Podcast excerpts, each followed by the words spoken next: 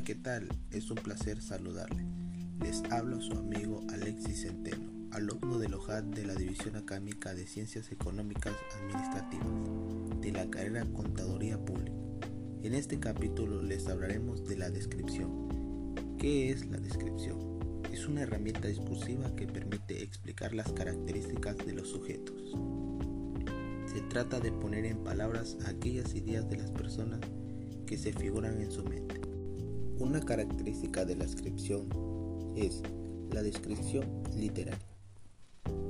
La descripción literaria son las personas siempre buscan poner en palabras no solo lo que ven, sino también lo que sienten. Y es ahí donde entra en juego la literatura. Tipos de descripciones. Tenemos la tipografía entendida como la descripción de los paisajes de una porción de terreno, que involucra necesariamente la óptica personal.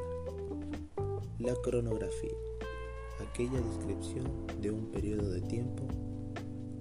Como se dijo, no se trata de describir una acción. Pospografía. La pospografía es caso se habla exclusivamente de las características físicas, aun si se trata de una porción del cuerpo.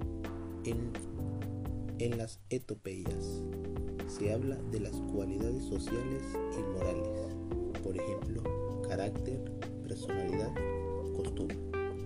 Y el retrato apunta a ser una descripción integral de la persona que abarque a los dos anteriores. Crinografía cuando lo que se está describiendo es un objeto. Bueno, me despido y te envío un cordial saludo a distancia. Gracias por escuchar este tu podcast favorito y espero ayudarte. Adiós.